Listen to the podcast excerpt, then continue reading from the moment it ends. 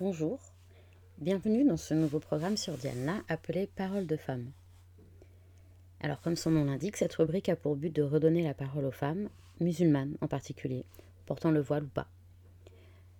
Et on s'était dit que tant qu'à faire, on allait lancer ce programme pour le mois de Ramadan. Alors nous sommes allés à la rencontre de quelques femmes ayant répondu à notre annonce pour qu'elles nous racontent leur quotidien en France, mais aussi leur histoire, leur parcours et leurs recommandations. Pour le quatrième épisode, nous recevons Nawal. Alors Nawal est musulmane, française d'origine comorienne. Elle travaille en tant que technicienne de laboratoire et est très engagée dans le féminisme. Elle nous parle donc de son parcours, de ses choix liés à la perception de sa religion ou pas, et elle nous fait également quelques recommandations en fin de podcast. On l'écoute. Je m'appelle Nawal, j'ai 28 ans. Euh, je suis d'origine comorienne et euh, ben, je suis dans la vie de tous les jours, je suis technicienne de laboratoire. Être une femme musulmane en France aujourd'hui, qu'est-ce que ça représente pour toi? J'ai l'impression que c'est un peu une lutte de tous les jours. Bon, moi je suis pas une musulmane visible, c'est-à-dire je ne porte pas euh, de voile, juste euh, des petits foulards quelquefois, mais rien de religieux. Mais j'ai l'impression que c'est de... une lutte de tous les jours parce que ça devient de plus en plus difficile. J'ai l'impression qu'on stigmatise les femmes musulmanes tout le temps en fait. que ce soit par rapport au hijab de running de Decathlon, que ce soit par rapport au fait que certaines voudraient travailler avec un foulard, un turban, un voile, enfin, non, quel que soit, quel que soit le domaine. C'est. Je trouve, je trouve que c'est difficile. Comment les gens qui te rencontrent pour la première fois te perçoivent? Comprennent-ils tout de suite que tu es musulmane? Et quand ils le découvrent, ont-ils un comportement différent? Alors, personnellement, non. Euh, au travail, j'ai vraiment eu euh, la chance de tomber sur des collègues euh, plutôt bienveillants. Même s'ils ne connaissent pas beaucoup de choses sur, sur l'islam et qu'ils ont quelquefois leur lot de, de préjugés, ils ne m'ont pas. Il n'y a pas eu de changement de. Enfin, de, changement d'attitude vis-à-vis de moi.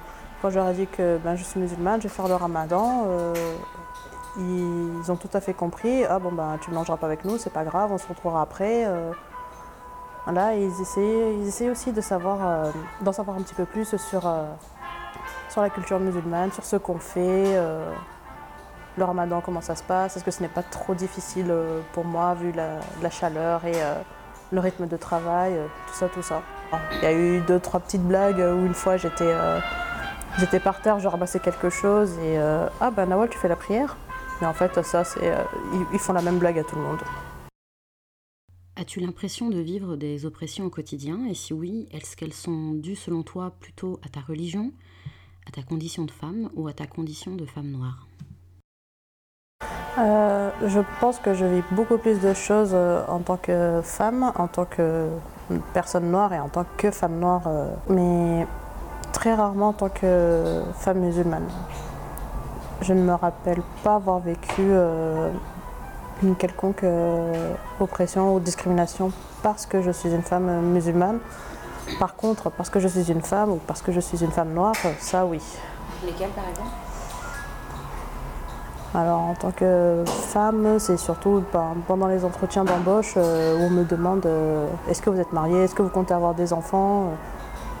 Bon, je sais que je sais que c'est des questions qui ne se posent pas normalement, mais clairement, j'avais tellement besoin de, j'avais tellement besoin de ce travail à, cette époque-là que je me suis contentée de répondre euh, non, je ne suis pas mariée, non, je ne compte pas avoir d'enfants. Ça, c'est le truc euh, le plus marquant en fait que j'ai eu euh, ces dernières années. Après, en tant que femme noire, ben ça, ça a été ben, le lot de tous les jours quand je cherchais un appartement avec, avec un ami. il se chargeait d'envoyer les mails à ma place vu qu'en fait je travaillais, j'avais vraiment pas de temps.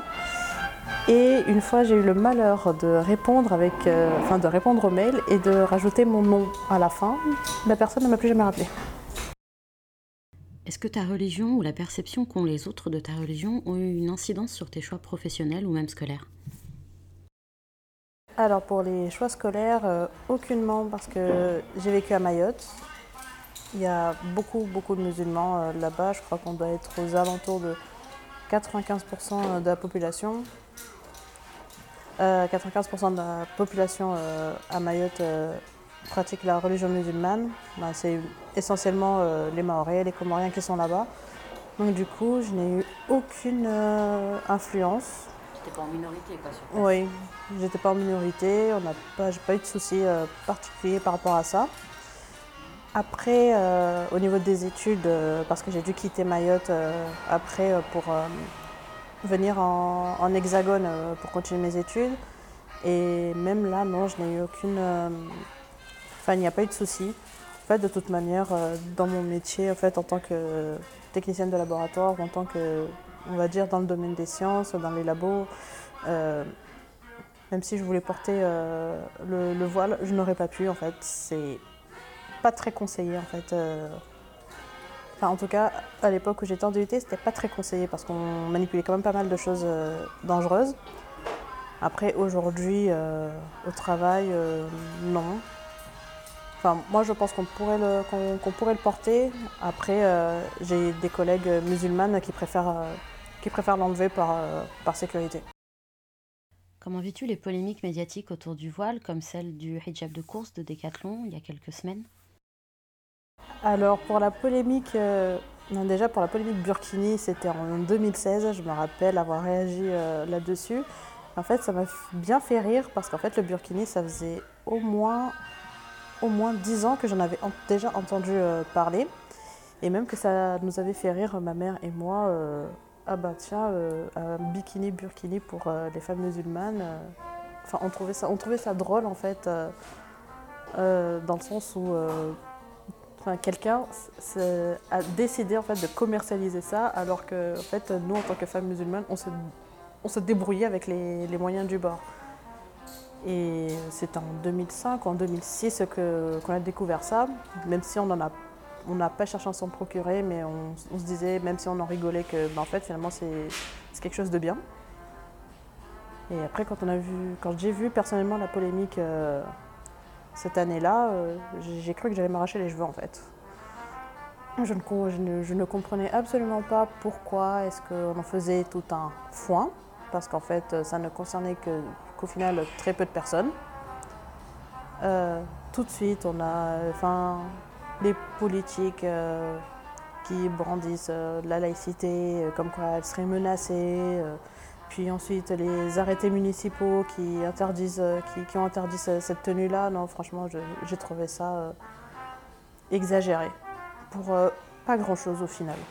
C'est juste une tenue couverte pour se baigner en fait. Voilà, et pareil pour le, le hijab décathlon, le hijab de sport.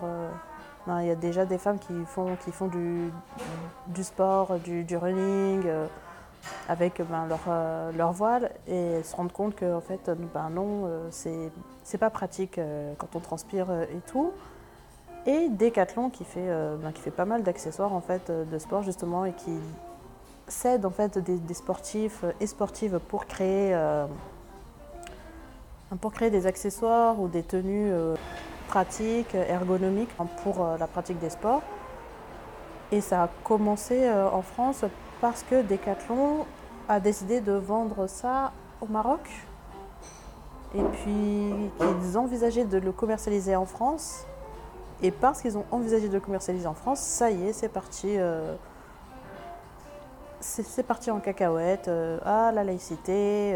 ah, mais je ne suis pas contre le voile, mais c'est une oppression pour les femmes. Je ne sais pas quoi, je ne sais pas quoi. En fait, toutes ces polémiques, euh, on en parle, on en parle, mais on ne demande pas l'avis des premières concernées, c'est-à-dire ben, des femmes qui portent euh, le voile, des femmes qui portent euh, un turban tous les jours pour, pour, pour leurs propres raisons, leurs propres raisons religieuses, de pratique, etc. On ne leur demande pas leur avis. On parle à leur place. et j'avoue que moi, ça commence à me fatiguer.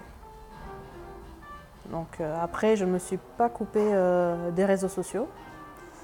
Mais euh, clairement, chaque fois que je voyais une, une remarque par rapport à ça, c'était facepalm sur facepalm, j'en pouvais plus. Quelle est ta réaction suite à ces polémiques?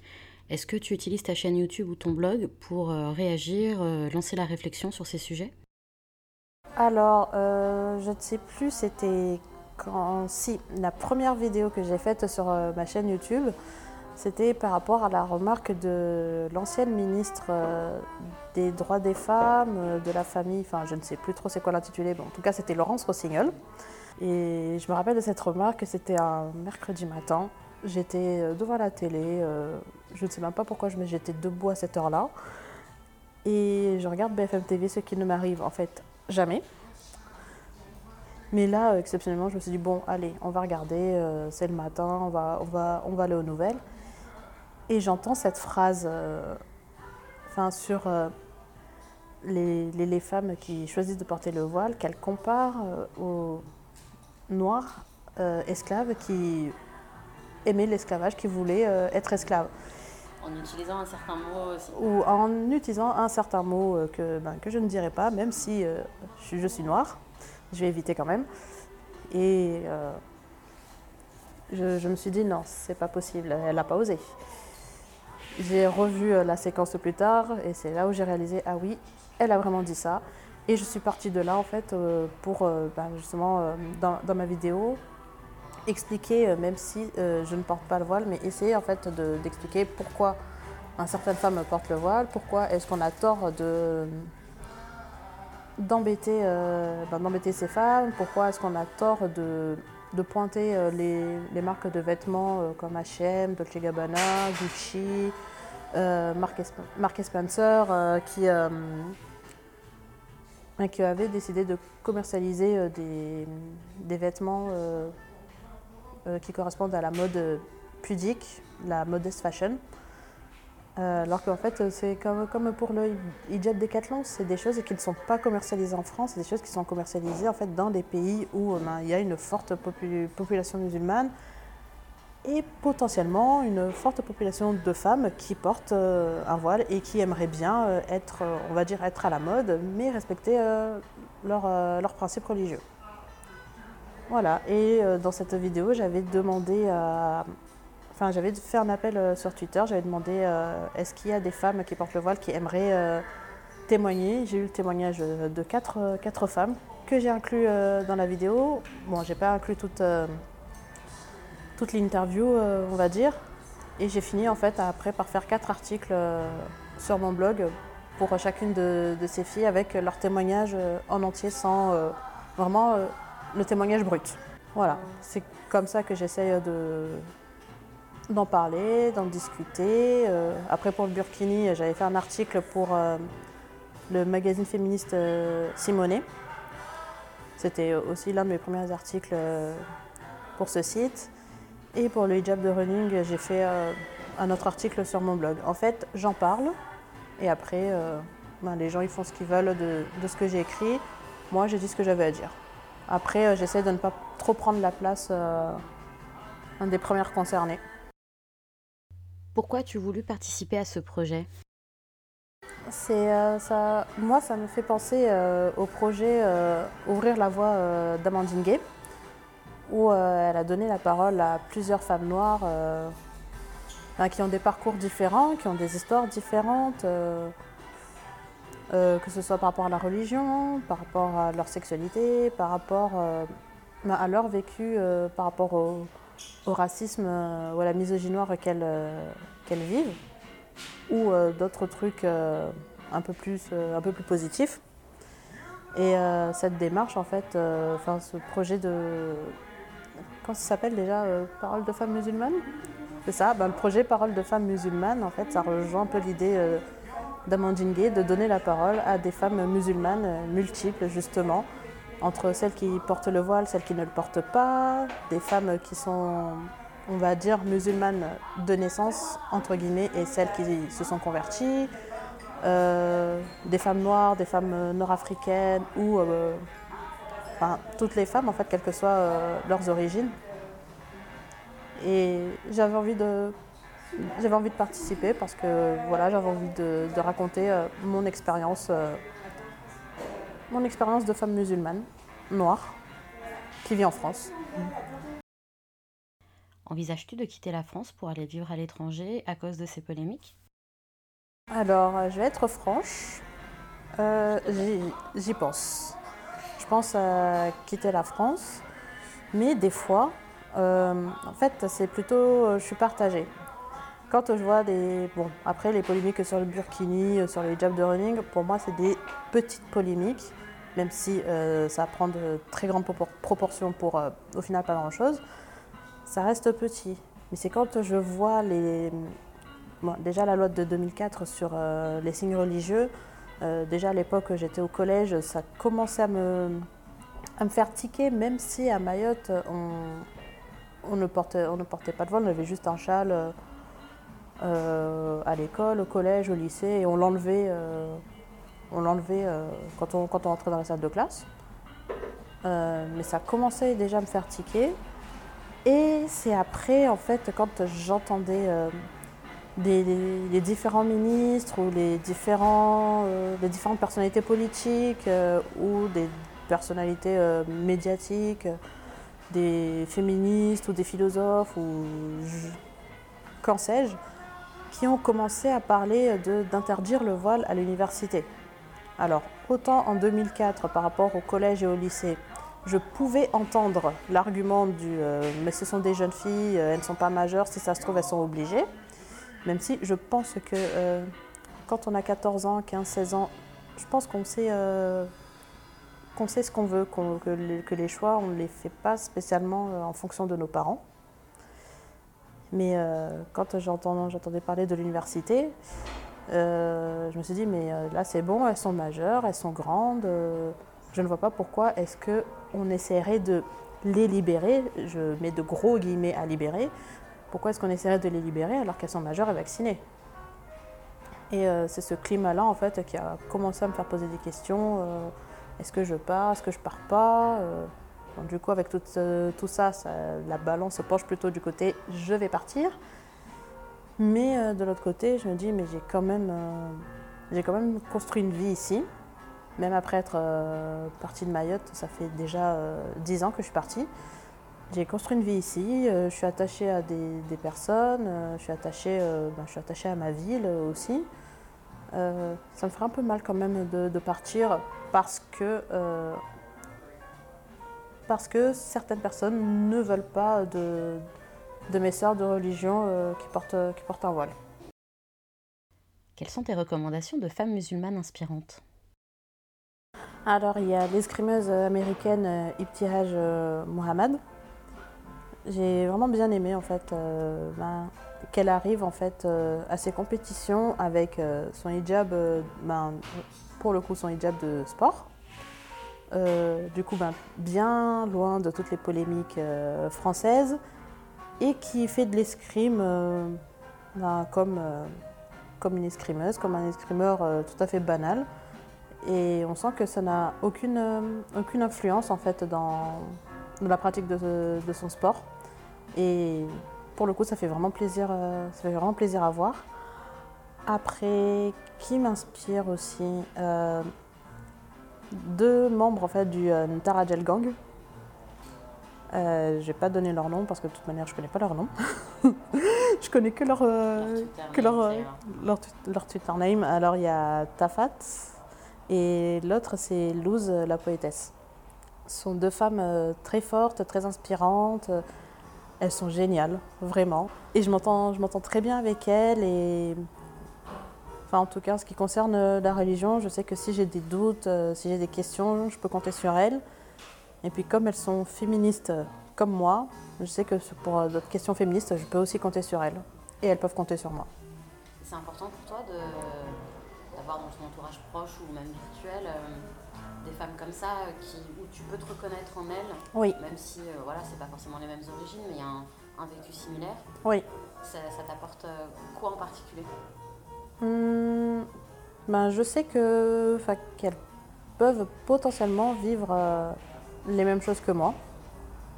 Et que si j'ai un souci ou que si j'ai tout simplement envie de, de parler, je sais qu'elles vont être, qu'elles vont être attentives non pas que les autres ne vont pas être euh, attentifs, mais je sais euh, que ces filles-là en particulier pourraient me comprendre, euh, et, euh, et tenter de m'aider. Après, avec d'autres personnes qui n'auront pas spécialement euh, le même vécu que moi, ben, ils seront là pour écouter. Ils pourront peut-être essayer de m'aider, mais ça ne sera pas la même chose que si euh, je parle à, des filles comme moi. Il y a une autre jeune fille aussi, mais je ne sais pas si elle, si elle est militante. ma cousine Anissa, euh, qui, qui porte le voile en fait depuis son adolescence. Là, elle a, eu 20 ans euh, cette année. Et elle, s'est beaucoup battue en fait pour pouvoir faire son, école parce que la première école où elle avait postulé en fait, euh, elle a eu quelques, soucis justement par rapport à son voile. Mais la deuxième, finalement, ça s'est plutôt bien passé. Et là, voilà, ça, fait deux ans qu'elle euh, est, dans cette école et tout se passe bien. Mais euh, c'est vrai qu'elle a dû s'accrocher pour, euh, pouvoir y rentrer malgré tous les préjugés qu'elle a rencontrés. Ouais.